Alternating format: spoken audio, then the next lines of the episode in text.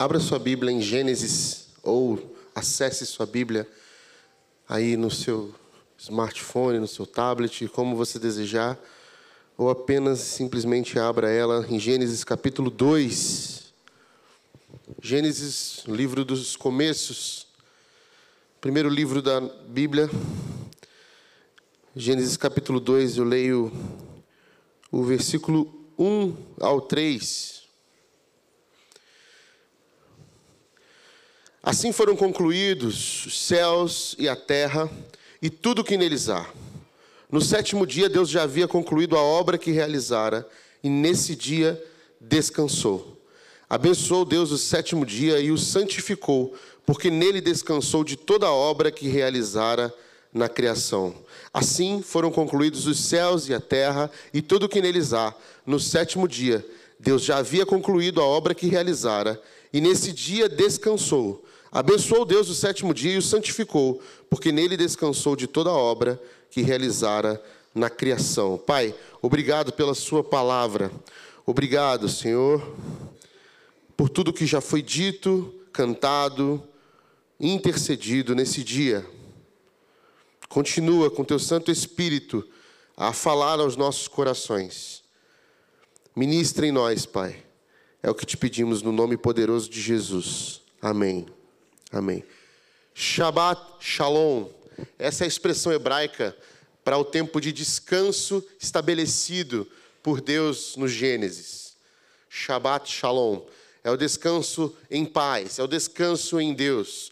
Quando Deus termina a sua obra, quando Deus faz todo o universo, todas as galáxias, todos os planetas, as estrelas, os buracos negros, os buracos brancos, as constelações, os mais profundos oceanos, os animais, as plantas, ele descansa. E ele estabelece essa paz, esse descanso de paz no sétimo dia.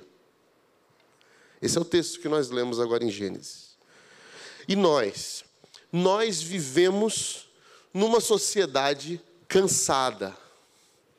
Nós vivemos numa sociedade cansada. Não apenas cansada, mais do que isso, nós vivemos numa sociedade cansada à exaustão. E quando eu começo a falar essas primeiras palavras, você já sabe o que eu estou falando. Você já identificou na sua vida do que eu estou falando. O ritmo que as coisas tomaram em 40 anos para cá, e eu não estou sendo saudosista, até porque eu não tenho nem 40 anos, e eu não sei como era viver antes disso, mas o que a gente entende é que, ao longo da história da civilização, a velocidade está aumentando. Está aumentando. E nesses últimos 40 anos aumentou para caramba. Aumentou mais do que nos últimos 100, por exemplo. A quantidade de informação compartilhada é muito maior do que qualquer época da nossa história como humanidade. Eu nem sei se nós temos HD suficiente para tanta informação que recebemos por dia. Por dia. Não sei se a gente consegue processar isso. E talvez por isso nós temos hoje tantos problemas dentro das redes sociais com a porção de gente que sabe de tudo, os famosos tudólogos. Esses estudiosos que têm opinião para tudo e são especialistas em tudo. E às vezes a gente está falando sobre uma coisa como se a gente fosse super entendedor daquilo. E, na verdade, a gente está recebendo muita informação mesmo. E essa quantidade de informação vem com essa quantidade de, de experiência exaustiva de trabalho que nos é proposta. Uma, é, muitos de nós estão, estão cansados, angustiados, com uma infinidade de coisas acontecendo, sem jamais parar ou pensar em parar. O cansaço na nossa sociedade, ele é visto não como uma coisa ruim, ele é visto como uma coisa boa, e talvez esse é o problema. Porque falar que está cansado, na correria, trampando, é algo bom. Você já reparou isso? Liga para uma pessoa, ou uma pessoa te liga. Você está no sofá, vendo TV, de boa. A pessoa, oh, tudo bem, está ocupado aí? Estou na correria, né? Mas pode falar aí. A gente tem dificuldade de falar, não, não estou fazendo nada agora. Principalmente se for num dia de semana, de manhã, à tarde, assim. Sabe, você para. Um dia você para, quarta-feira, à tarde, meio da semana, estou cansado. Sabe, 10 da manhã, vou acordar mais tarde hoje. Aí você acorda nove e meia da manhã, uma quarta-feira. Aí alguém te liga 9h40. Oi, pode falar? Tá, tá tranquilo aí? Tá... Ó, tô na correria aqui, mas você acabou de acordar. Você não tem coragem de falar, oh, que nada, hoje eu estou de boa, cara. Hoje eu tirei para dormir até mais tarde, que eu estava muito cansado. Mas ninguém tem vergonha de falar, não, estou trabalhando. Ninguém tem vergonha de falar, nossa, trabalhei até as três da manhã ontem. Nós não temos vergonha disso. Porque na nossa sociedade isso é visto como um princípio de, de excelência. Nossa, rapaz trabalhador. Né? Trabalha até de madrugada. Né? E é usado, inclusive, como respaldo para as maiores violências dentro de casa. Eu trabalho nessa casa de sol a sol e vocês têm que me tratar bem aqui dentro. Você está errado, você está trabalhando de sol a sol. Por que você está fazendo isso com você? Para chegar na sua casa e violentar as pessoas que você mais ama com, a sua, com o seu conceito de superprodutividade? Você está exausto e você dá todo o seu vigor de vida para pessoas que querem só o seu produto, só o seu fruto, mas as pessoas que te amam pelo que você é, estão recebendo de você o sabugo, o bagaço da laranja, aquilo que não sobrou nada, porque você já espremeu tudo lá fora, porque lá fora te exigem tudo, te exigem toda a sua vitalidade em troca de quê? De amor, de carinho, de, de, de recíproca verdadeira? Não. Eles, eles querem é o seu produto, é o que você pode produzir, é o que você pode fornecer. E na sua casa? Eles querem você. E você não está lá. E a nossa sociedade exalta isso, a nossa cultura exalta essas pessoas, os trabalhadores, as trabalhadoras, as que são é, produtivas as pessoas produtivas, as pessoas que podem produzir, as pessoas que não param. Tanto é que a gente tem uma doença neste século chamada workaholic, que é a palavra em inglês para viciados em trabalho. Que as pessoas não têm vergonha nenhuma de dizer, eu sou workaholic. Fala até com um pouco de orgulho. Meu Deus, isso é uma doença, gente. Isso é uma doença, isso precisa de tratamento. Não é legal ser workaholic. Tem que tratar, tem que terapia e tal. Não é porque você não tem que confessar, não. Você pode confessar que você é workaholic. Agora você fala, não, é que eu sou muito workaholic mesmo, eu não consigo ver ninguém parado. Aí as pessoas, é, esse cara aí é trabalhador mesmo. Aí a gente olha com admiração. Nós estamos perdidos nessa consciência capitalista social que nos faz sermos apenas máquinas. Máquinas que produzem.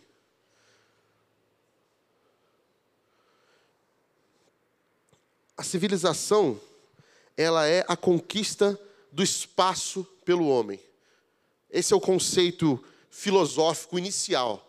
O homem conquista o espaço, desde sempre. É o território, é a produção, é a, a, o latifúndio. Essa, essa ideia de riqueza, ideia de posse, faz com que a gente transforme a nossa mentalidade numa mentalidade exploradora numa mentalidade opressiva, que drena as nossas energias vitais para produzir. É isso, por exemplo, que a gente vê, eu gosto muito de ficção, né? E o filme Matrix, por exemplo, ele usa isso. Ele põe um monte de as máquinas, tem uma lavoura de humanos e os humanos eles ficam lá adormecidos e as máquinas sugando sua energia vital para que elas tenham energia. Negócio muito louco, né? muito doido. Você gosta, vale a pena. Se você não gosta, nem se arrisca. Mas é tipo isso. A metáfora é boa. É, é as máquinas sugando da gente toda a nossa energia vital para produzir energia. A nossa sociedade é isso hoje. No mundo todo. Nós vivemos em torno disso. E há quem exalte. Há quem exalte esse tipo de ideologia do capital. Não que, que exista uma outra ideologia melhor, não, mas é porque não tem um detrimento de bom e ruim aqui. Se você não é do reino, meu irmão, minha irmã, se você não entender o reino de Deus, você vai cair numa ideologia que vai te jogar e vai te sugar. Seja ela comunista, socialista, capitalista, elas não servem para nós. Nenhuma delas. Mas a que vivemos hoje, estamos inseridos, é a capitalista, e ela está bem firme e forte aqui, viu? Fazendo de nós máquinas produtivas. Ela já está aqui, ela não vai vir. Ela não está à sombra, ela está aqui dentro de nós. Ela está aqui dentro da, da nossa comunidade de fé. Ela está na, na, nossa liturgia, no nosso jeito eclesiástico de organizar as coisas. Ela já está aqui dentro, está impregnada, porque nós nos damos bem com ela. A gente gosta disso. Eu falo para a Priscila que o, o, algoritmo do meu celular é um Deus mamon olhando para mim o tempo todo, me oferecendo as coisas mais bonitas, assim, toda hora. A Priscila é a que menos gasta lá em casa. Eu sou o comprador. Eu sou o que vou no shopping para fazer compras. Adoro. e ela é que me segura, sabe? Senão mamão domina meu coração. E o capitalismo é esse Deus que ouve eu falar. Ah, hoje eu estou falando um monte aqui, ele vai me jogar um monte de coisa na minha cara aqui. Vou chegar em casa, vai estar aquele tênis, aquela, aquele carro, aquela viagem, aquela roupa, aquela. E eu falo. Ah! E está lá, sorrateiramente mostrando, oferecendo para você. Você pode ter, você merece, você trabalha tanto. Olha só, você veio trabalhar num domingo das suas férias. Você, você podia estar descansando. Você merece algo melhor. Que tal comprar um tênis? Eu não tenho dinheiro. Parcele em 24 vezes. Faça um carnê pela sua vida toda e me dê o seu dinheiro e a sua vitalidade. É o triunfo frequentemente alcançado pelo sacrifício de um ingrediente essencial da nossa existência. O que? O tempo. O tempo. O tempo é esse coração da existência. No nosso mundo a gente tem o reino do tempo e tem o reino do espaço. O reino do espaço é tudo isso que eu falei aqui agora. É a conquista, é o mérito, é a propriedade, é o possuir, é o ter certo? Enquanto o reino do tempo, a meta não é ter, aliás, nem tem meta, porque não tem ter, mas é ser. No reino do tempo você é. É temporal, não possuir, mas dar. Não controlar, mas partilhar. A meta mais elevada na vida espiritual não é acumular riquezas ou informação, mas colecionar momentos sagrados. Esse é o reino do tempo. E qual é o problema? O problema é que o descanso para nós é sinônimo de improdutividade e até mesmo motivo de culpa. Quem já se sentiu culpado por descansar demais? Presente, culpado. Será que eu não estou relaxando muito? Será que eu não estou muito descansado? Tem um filósofo da nossa, do nosso tempo, Byung-Chul Han, ele escreveu um livro muito famoso, Sociedade do Cansaço, e ele diz assim: visto a partir da perspectiva patológica, o começo do século XXI não é definido como bacteriológico nem viral. Olha que interessante.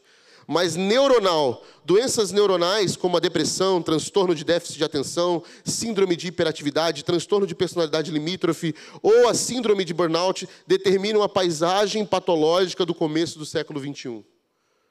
Nós somos um bando de povo doente psicologicamente por conta do excesso de produtividade que nos é cobrado num sistema exaustivo, à beira da loucura. E todos nós cremos que com a mentalidade adequada, né, o mindset perfeito, as atitudes corretas, nós seremos ricos, felizes e sem problemas. Alguma hora, em algum canto da nossa alma, em algum canto da nossa psique, a gente acredita nisso, nessa mentira. Conceitos como profissionais de alta performance, liderança de alta performance, creiam nisso, gente. Escuta o que eu estou falando. Vi esses dias um curso evangélico da denominação batista chamado Liderança de Alta Performance. O que quer dizer isso? Alta performance. Nós estamos aqui para ficar performando para quem? Qual a importância de um líder de alta performance? Ora, na nossa sociedade é super importante. É claro, já está aqui dentro. Quem não quer um líder de alta performance? Que use as melhores roupas, o melhor jeito de falar, a melhor impostação de voz, o melhor slide, a melhor vídeo. Enquanto Jesus subia no monte e falava. E Pedro, que era analfabeto, falava meia dúzia de palavra errada e as pessoas se convertiam. Ah, eu não estou diminuindo, gente, a excelência. Claro que não, a gente tem que buscar excelência, tem que melhorar. Mas fazer disso o seu foco, o centro o, o, orbital de todas as coisas, a gente começa a, a se tornar igual ao sistema que a gente vive, a cultura do nosso tempo. Começa a fazer de, de cabeças degraus. Começa a fazer se achar melhor que o outro. Olha, esse pregador sim, olha só como ele fala, olha a roupa dele, olha o telão que tem atrás dele. Todas essas coisas são superficiais, mas elas não são mais. Elas estão se tornando essenciais. Esse é o problema. Elas não são essenciais, elas são ferramentas para a qual a gente chega lá, melhora, e isso é muito bom. Indera se Jesus tivesse um microfone. Eu creio que as multidões de 5 mil pessoas que ouviam ele iam ouvir melhor. Né? Quem sabe não só dois ou três iam entender o que ele estava falando. Quem sabe um lugar confortável para sentar seria melhor, é legal, mas isso se torna essencial e fere a nossa existência. Produtividade a todo custo. Porque é, mera, é uma mera questão de mindset, de crenças limitantes. O que está te travando. Eu vou destravar a sua vida espiritual, eu vou destravar a sua vida financeira. Dez passos como para você produzir mais espiritualmente, para você ser um, um, um, diácono, um líder de alta performance. O que, que é um, um voluntário que acolhe pessoas de alta performance? É um voluntário que dá três piruetas e diz: Seja bem-vindo, é isso? Ou é uma pessoa que abraça sinceramente o outro e diz: Cara, bem-vindo à nossa casa. A gente quer te conhecer, a gente quer conversar com você. O que te traz aqui? Eu me importo com você, meu nome é Rodrigo.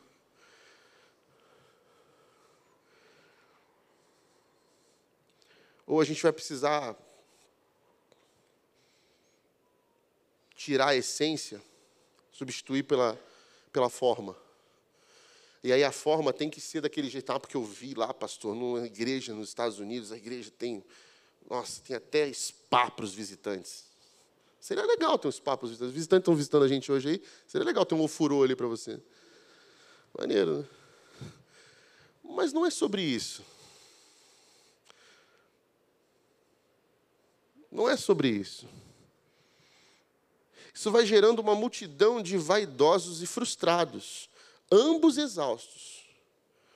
Por que vaidosos? Porque o vaidoso ele tem medo de perder o que ele já conquistou.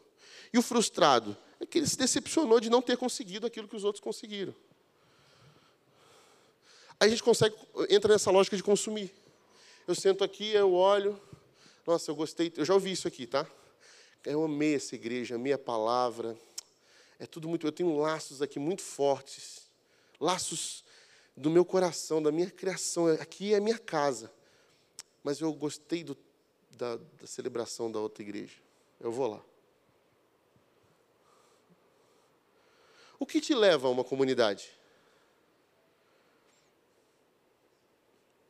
São os laços afetuosos, os entranháveis afetos de que Paulo fala? Ou é a quantidade de indumentária que a gente coloca aqui? Não sou contra, tá? Lembrando. Mas me preocupo. O que a gente tem buscado? A gente chega em casa, hoje a palavra não foi muito boa, não. Ih, o culto hoje estava fraco. É, hoje foi mais ou menos. A gente está andando na estante, no supermercado. Ah, hoje é bom, hoje é ruim. Ih, Rodrigo vai falar, nem vou hoje. Estou falando para vocês virem por causa de mim, não, mas é, é engraçado, sabe? Beira o, o cômico. Porque não faz sentido. A igreja não é sobre esse momento aqui, tá? Embora ele seja um momento ápice da nossa semana, né? vir ao culto, a igreja não é sobre isso aqui. Quando Jesus imaginou a igreja, ele não imaginou um auditório, todo mundo sentado, olhando para cá, para o, o Rodrigo falando. Ele imaginou um monte de gente sentado na mesa, partilhando, dividindo, abraçando, acolhendo. Gente que se importa com o outro, que ora com o outro, que divide a dor com o outro, que divide a caminhada, que restaura o coração do outro, que ajuda o outro a caminhar, que ensina, que partilha o credo dos apóstolos, que ensina a doutrina, que batiza em nome do Pai, do Filho e do Espírito Santo, porque dá testemunho que foi regenerado, que foi curado. Isso é igreja. Isso aqui a gente faz como um método de ensino, de partilha, que nós criamos. E isso se tornou a prateleira principal, a vitrine do supermercado cristão gospel. Os auditórios cheios, as performances. Isso virou a essência. E lá fora, onde você está trabalhando, provavelmente você vive isso. Quem é o cara?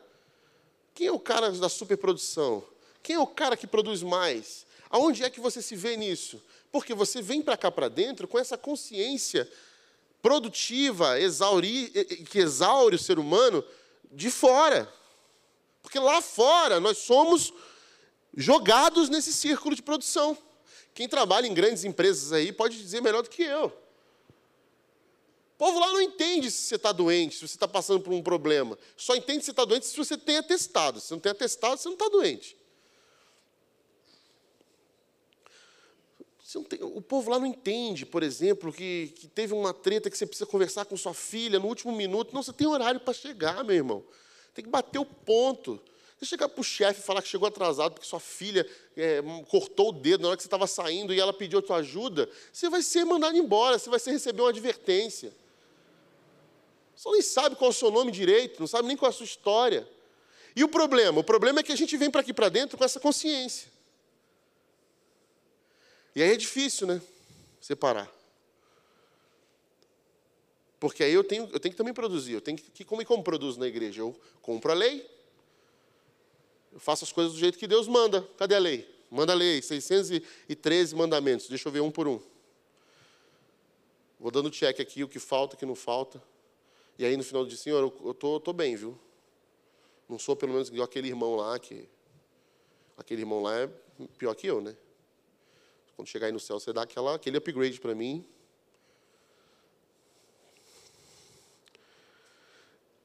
A gente tem aí, por exemplo, no nosso tempo, quatro tendências que a gente vive que diz respeito ao trabalho. A primeira, estabilidade de emprego. A gente sempre ouve isso, desde de muitos anos para cá. Né? A gente escuta isso. Tem que ter uma estabilidade. Né? Então, estabilidade. Nem mais os serviços públicos têm estabilidade. Pelo menos no nosso país. E a gente quer estar tá buscando essa tal de estabilidade de emprego. Né? Essa tal de estabilidade de emprego é igual a busca pela felicidade. É um negócio muito louco. Ah, aquela pessoa está estável no emprego. Aí acontece um. Já vi de tudo, cara. Até, até gente que tinha um emprego que parecia que não ia perder nunca, que deu ruim, e a pessoa perdeu.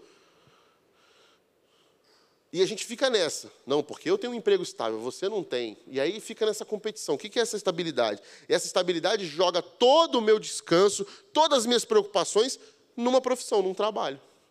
Eu estou tranquilo e estou descansado, por quê? Porque eu tenho Deus na minha vida? Não, porque eu tenho um emprego estável. E eu posso acordar segunda-feira tranquilo, porque eu consegui, eu conquistei a minha estabilidade de emprego. Outra tendência é esse volume excessivo de trabalho. Se você possui um cargo de importância, é esperado que você cumpra longas jornadas e que esteja sempre acessível. Certo? Se você possui cargos mais baixos, é provável que você necessite de mais de um emprego para complementar a renda. E aí a gente joga até para o outro. Eu trabalho muito, eu já estou no meu limite, e você aqui em casa não faz nada. Geralmente as mulheres sofrem com isso, né? porque a gente acha, cresceu numa sociedade machista que acha que mulher em casa não trabalha. Né? Depois as mulheres podem dar uma palestra para a gente sobre como elas trabalham, muito mais às vezes do que a gente. Porque elas não têm folga, não têm décimo terceiro, não tem férias remuneradas, não tem INSS, não tem FGTS, não paga GP. Né? Elas fazem aquilo por amor. E o por amor na nossa sociedade, meu irmão, não é o faz-me rir, não é o pagode. Você quer rir, você tem que fazer rir. Amor? Que amor, meu irmão? Que amor. E as nossas mulheres estão dando trampo. Às vezes, às vezes não, não poucas vezes, elas dão um trampo em casa e fora. E a gente só fora e chega em casa exausto, querendo que ela faça a minha janta. Uma vergonha na cara, meu irmão. Ah, lavar uma roupa, né? Estava falando com um casal uma vez, o casal falou assim: Eu fico ajudando ela o tempo todo em casa. Eu falei assim: ajudando? Olha, eu vou te falar um negócio que eu aprendi no meu primeiro ano de casado. Uma vez eu virei para a Priscila e falei assim: Priscila, posso, eu vou te ajudar aqui a limpar aqui a varanda. Ela virou para mim e disse: Ajudar em quê? A casa não é sua? Eu falei: Não, é minha. Então você vai me ajudar em quê? Você tem que fazer isso aqui porque você tem que fazer. Você não está me ajudando em nada. Aí eu: Eu só queria limpar a varanda. Mas aprendi. Aprendi para sempre. E eu falo hoje para a galera que vem falar comigo. Esse dia falou assim: Eu estou ajudando. Ela falou assim: Não está ajudando, irmão. Se a casa é sua, você tem que fazer isso. Se a roupa é sua, você tem que fazer isso. É isso, é nós. Não tem isso. Não tem essa parada. E a gente vai dividindo as tarefas de casa conforme for a demanda e conforme for combinado de cada um. Sem problema, sem preconceito, não tem problema com isso. Meu problema é a gente achar que em casa eu estou competindo com alguém. Quem trabalha mais e quem trabalha menos. Quem produz mais e quem produz menos. Ah, não tem isso. E a gente que é homem, que já é, tem essa coisa do, do instinto, do que vai, né, que vai à caça, que vai buscar, a gente acha que tudo acontece do lado de fora de casa, que em casa é lindo, é maravilhoso, é comercial de margarina. Está tudo bem que, elas, que, que, que as nossas esposas que não trabalham, que, ficam que não trabalham, que ficam em casa, elas ficam lá tranquilas, vendo programa de fofoca, lendo revista e gastando cartão de crédito. A gente acha isso.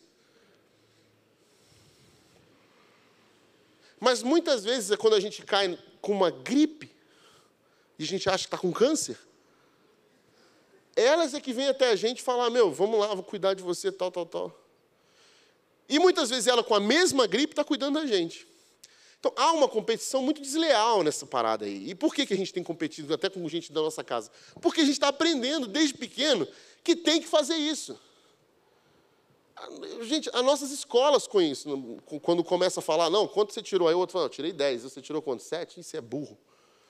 É isso, desde pequeno.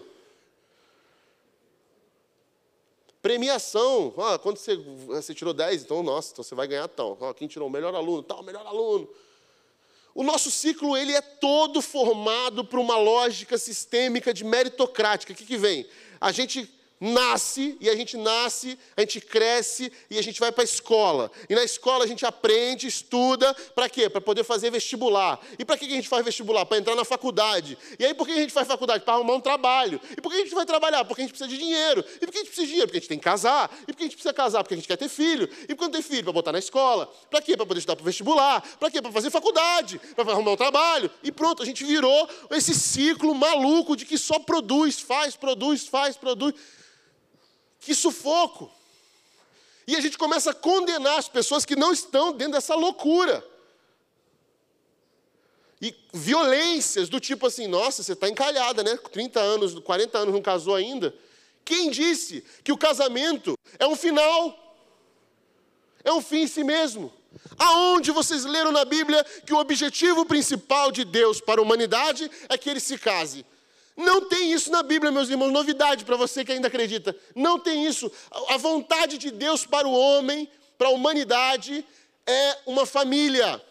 E uma família não é que você vai se casar, o casamento é um dos caminhos para o qual a família é servida.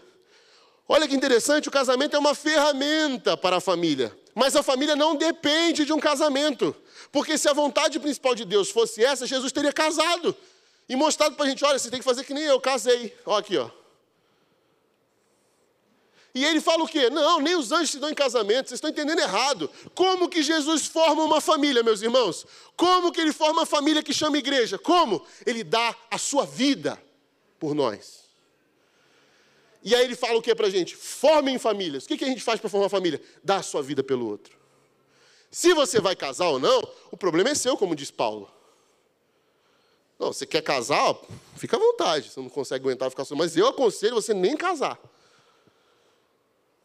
E a gente está olhando para os solteiros e falando, meu Deus, que problema na nossa comunidade aqui. O menino está solteiro, gente. O que, que acontece? Ele está solteiro. Que... Tudo bem, mano. Tudo bem, tá legal. Vamos normalizar isso, por favor. Muitas meninas foram violentadas emocionalmente por causa dessa cultura de que não, você tem que casar até e tem um timeline, tem um, tem um deadline. Tem um deadline.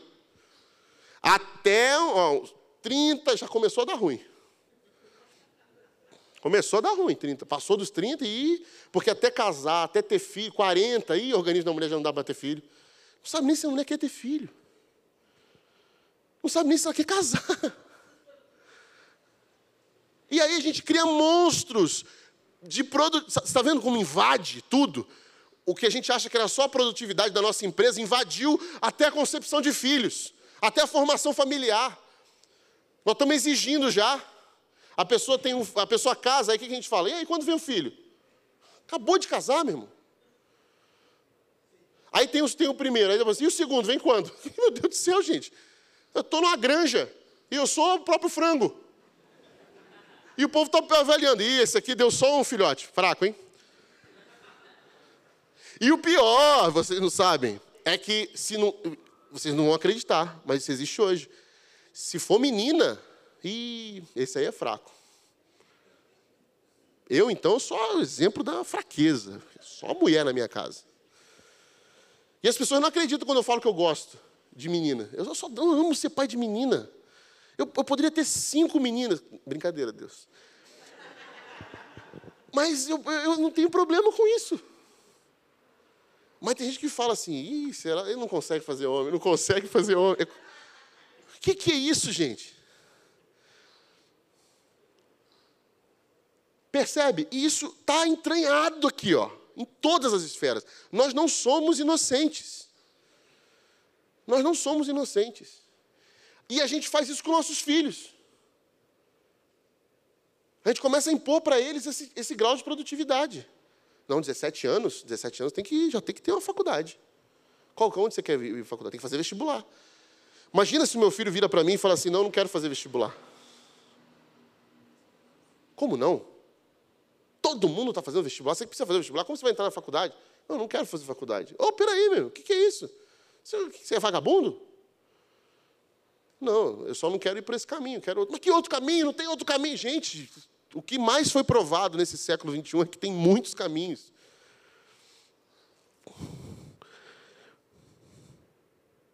Tecnologia, você pode trabalhar em qualquer hora, em qualquer lugar. A gente veio depois da pandemia, que acelerou esse processo de eu posso trabalhar agora na minha casa, no, nas minhas férias, né? Acelerou esse processo. Agora, todas as empresas maiores, por exemplo, se você não tem um, um cargo horário híbrida, você já nem é muito cotado. As maiores agora é, é, ou é híbrida ou é totalmente home office. Isso é maravilhoso, claro que é maravilhoso. Né? Eu posso trabalhar onde eu quiser. Posso estar passando férias como eu fui na casa de praia e estar trabalhando. Né? Tendo um Wi-Fi, estou trabalhando. E qual é o problema disso? O espaço invadiu o tempo. O espaço invadiu o tempo. Eu não tenho mais um tempo de descanso. Eu estou em qualquer espaço e lugar, dando o meu tempo para outra coisa que não descanso. O que você acaba fazendo, o que acaba fazendo com que muitos de nós trabalhemos exatamente o tempo todo e em todos os lugares. Nossa casa já não é mais um refúgio, ela se torna o home office, ou seja, um escritório de trabalho. Home office é o lar de trabalho, é um escritório, é onde você trabalha. E isso vai se confundindo na nossa cabeça, de tal modo que agora os meus filhos não podem fazer barulho na minha casa, eles não podem brincar, eles não podem ficar me chamando no meu trabalho. E eu até brigo com eles por causa disso. Porque eu estou trabalhando. Mas que horas você não está trabalhando, papai? Quando é que a gente pode brincar, papai? Quando é que esse espaço aqui vai deixar de ser espaço, vai virar um tempo com você? E aí há uma confusão de identidade e sentido atrelado ao trabalho. Porque as sociedades tradicionais buscavam satisfação e significado na família, nos encontros familiares. Novamente, não estou falando de laços sanguíneos. Estou falando de laços de amor. Qualidade de amor os encontros familiares, as celebrações familiares em torno da mesa, eles eram o mais significativo nas tradições mais antigas. ter uma casa cheia, reunida em torno da mesa, isso era sentido. Isso fazia sentido. Isso tinha significado. E o que era prosperidade nas gerações passadas? Um teto, uma roupa, muitos filhos, honra e saúde. Legado era ter ao redor da mesa um cônjuge, filhos e netos. Sociologicamente falando, agora, não dizendo que lá está certo e hoje está errado, mas somos a primeira geração na história que busca sentido através do trabalho e da carreira. Não se trata mais de quem eu sou, tá bom? Mas quem os outros dizem que eu sou a partir do que eu faço. Eu não sou mais o Rodrigo. Faça um exercício. Como você se apresentaria se você tirasse todos os seus títulos, tarefas e coisas atreladas ao que você faz ou quem você é, ou as coisas que são, têm a ver com você? Como você se apresentaria? Por exemplo, como você me apresentaria? Esse aqui é o pastor Rodrigo, pronto, já tem um título aí, já tem uma função, já é alguma coisa. Mas como que você. Esse aqui é o Rodrigo. Marido da Priscila, pronto, já, já indicou outra coisa, outra, outra ligação. Quem é o Rodrigo? Quem sou eu? Sem o que eu faço, sem as coisas atribuídas a mim. Qual é a minha identidade? Eu serei logo que. Ou seja, serei alguém quando ingressar naquela faculdade, for aprovado naquele concurso, ser contratado empresa. Quando isso acontecer, serei alguém e terei provado meu valor, caso contrário, eu me sentirei um eterno fracassado. Não é à toa que a gente vive numa sociedade do doping. Por quê? Porque com muitos de nós comem mal, dormem mal, não param nunca, somente dopado para a gente aguentar um ritmo insustentável de vida. Não devemos esquecer que não é a coisa que emprega significado ao momento, mas o momento emprega significado à coisa. Esse é, por exemplo, o valor de uma fotografia. Quando você tira uma foto, não é a foto em si que tem valor, mas o, aquela, aquele momento da foto é que tem valor. É o momento, é o espaço no tempo. Aquele espaço no tempo que tem significado e você captura, e por isso a fotografia tem valor.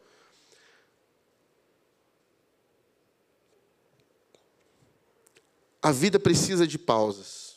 No texto, no versículo 2, a gente vê assim: no sétimo dia, Deus havia concluído a obra que realizara, e nesse dia descansou. A vida não é sustentável se não houver descanso.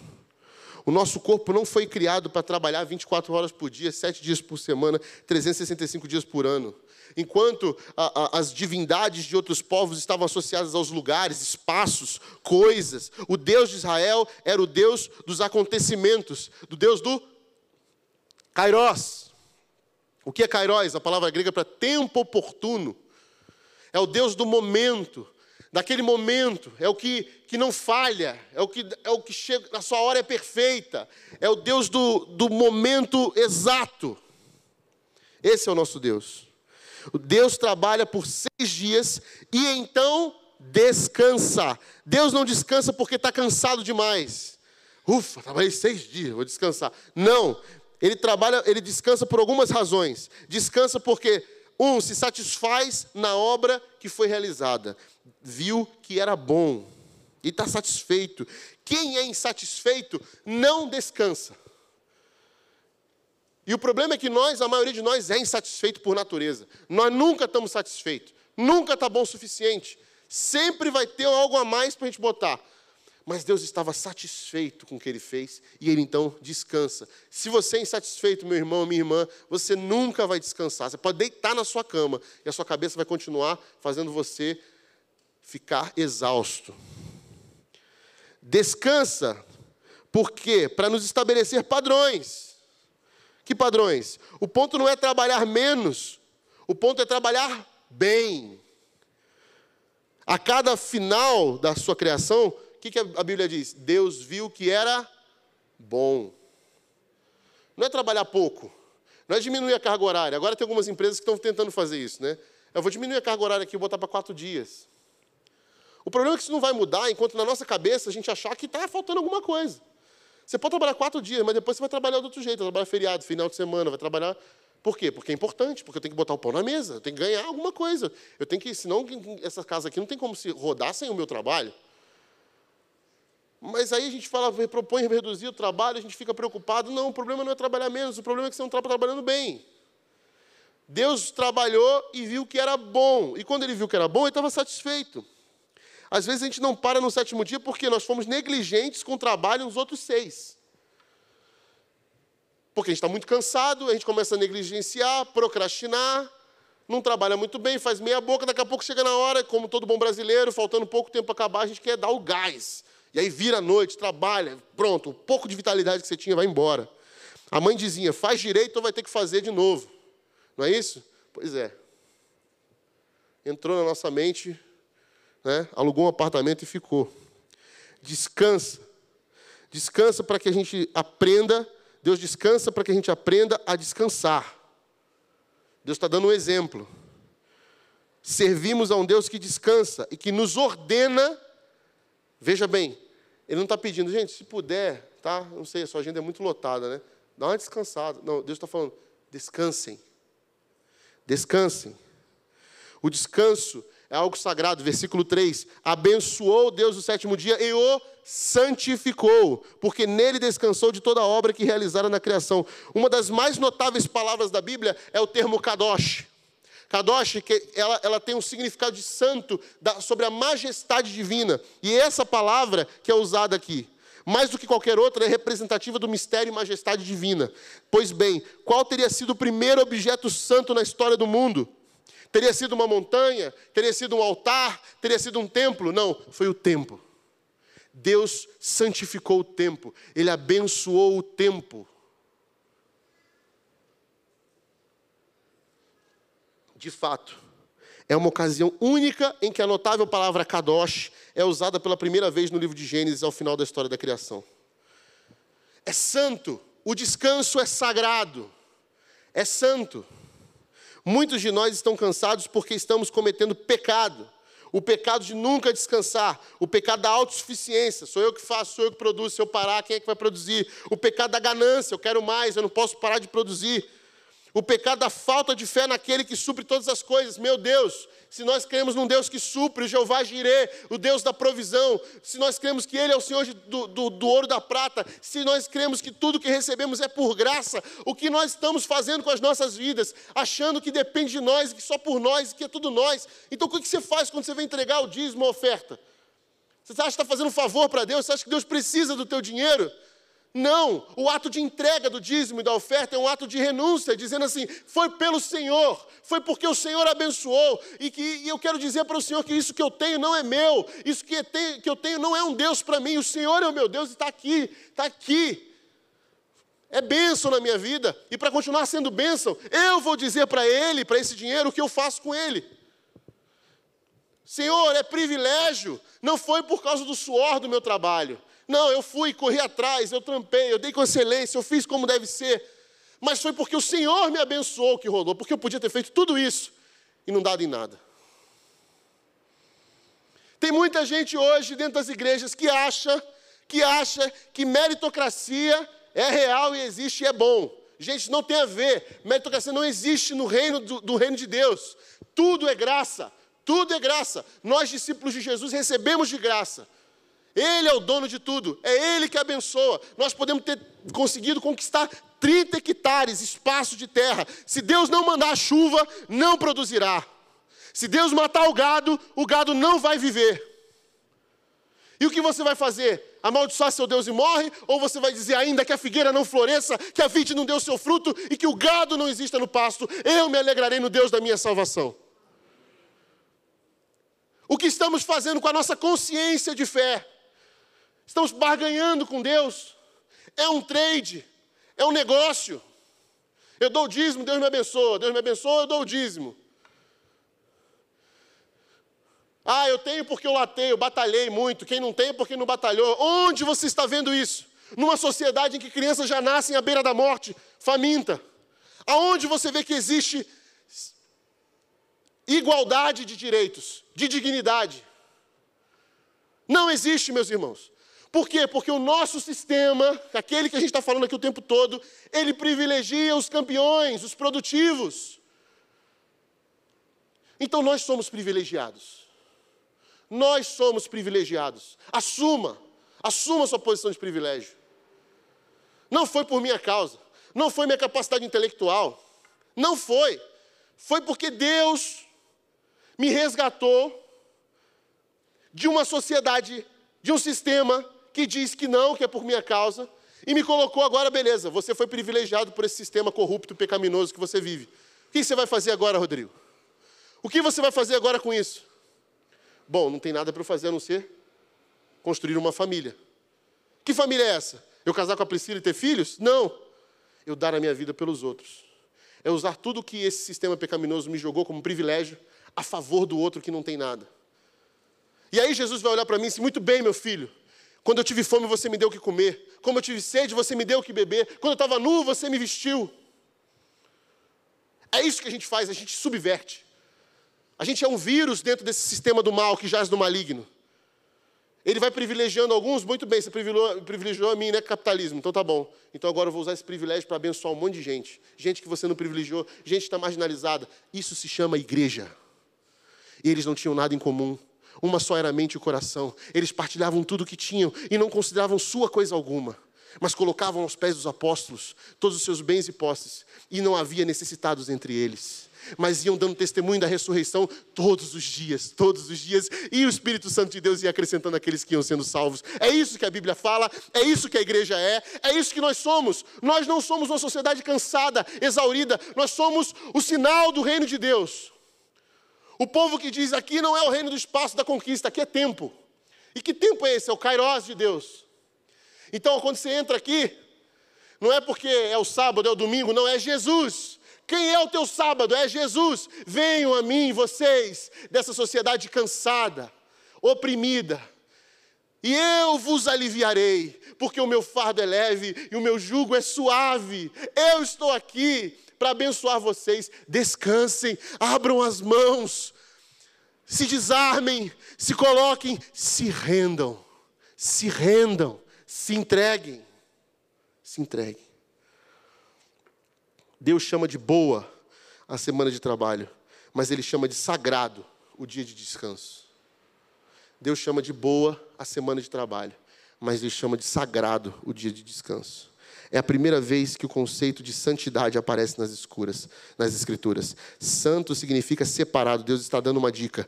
Em uma sociedade que enxerga como virtude o não parar nunca, você precisa consagrar, santificar, separar tempo na sua agenda para descansar.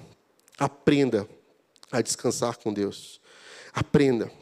Hebreus 4, 9 fala: Assim ainda resta um descanso sabático para o povo de Deus, pois todo aquele que entra no descanso de Deus também descansa nas suas obras, como Deus descansou das suas.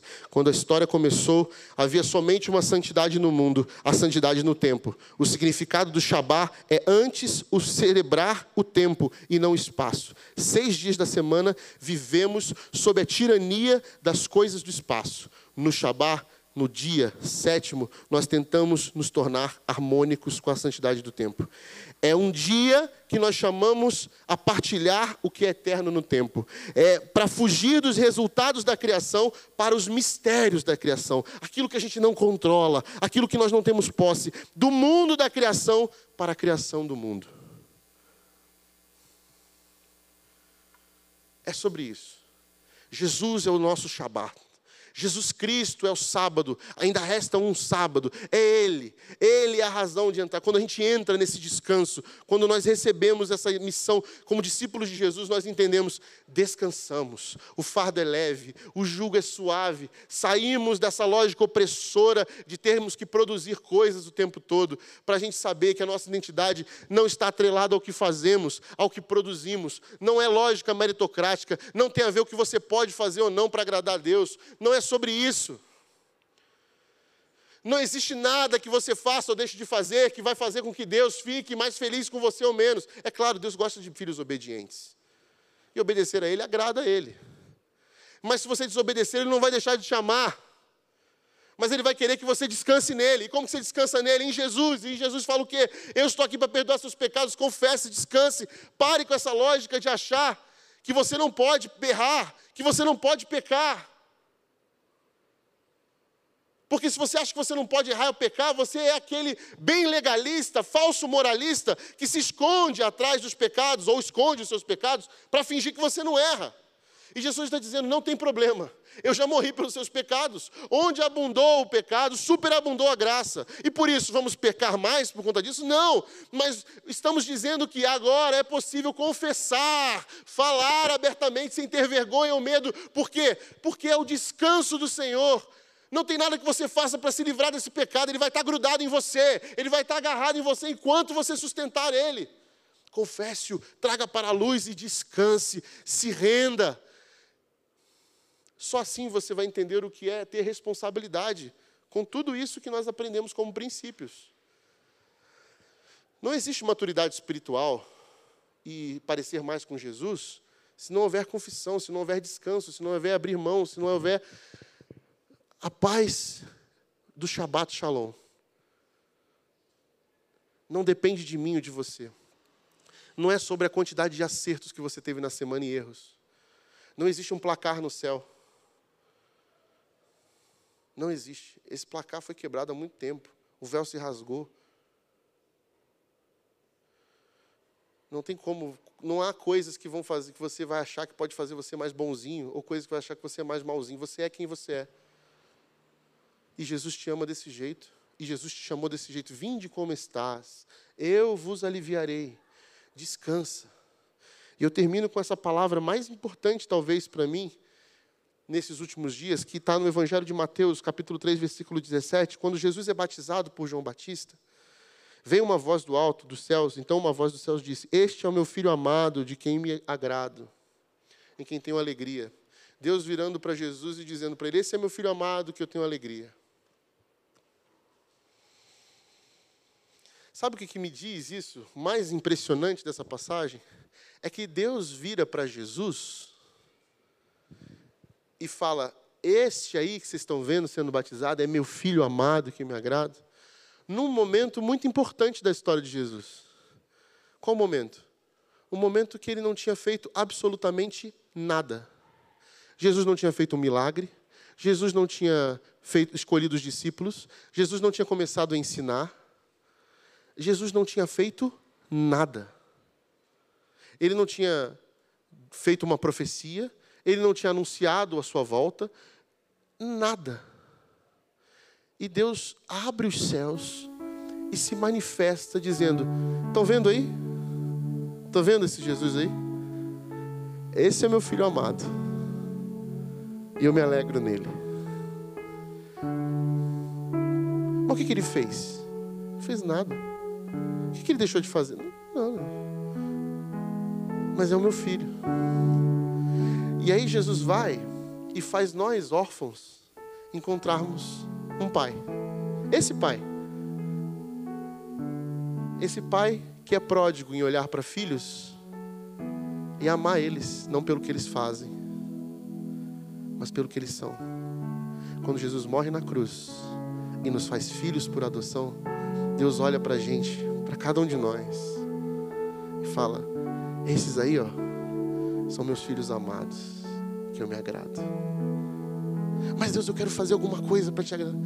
Eu já sou alegre. Mas Deus, eu fiz isso, você deve estar triste comigo. Eu te amo, eu te perdoo. Mas Deus, se eu fizer isso, se eu cumprir, se eu for todos os eventos da igreja, não precisa. Eu te amo.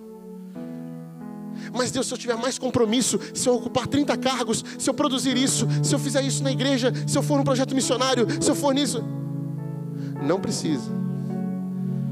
Você quer fazer? Cuidado. Cuidado para que seu coração não se perca nessa lógica exaustiva de produção. Não é sobre isso. Eu te amo. Você é meu filho amado. Salve em Jesus Cristo.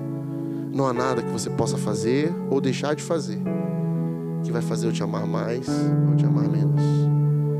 Não é sobre o que eu e você podemos produzir. Não é sobre o que eu e você podemos fazer. É sobre o que Ele fez por nós, que faz de nós uma família uma família que é. É porque Ele nos fez assim. Deixa Deus te dizer quem você é. Não é o que você faz, não é a lógica do mundo onde você vive. É sobre quem Ele é, na minha e na sua vida. E assim a gente vive, com misericórdia e graça. Não na dependência dos recursos que Ele nos abençoa, mas na dependência do provedor de todas as coisas, que cuida de nós. Essa é a nossa esperança. Essa é a nossa mensagem.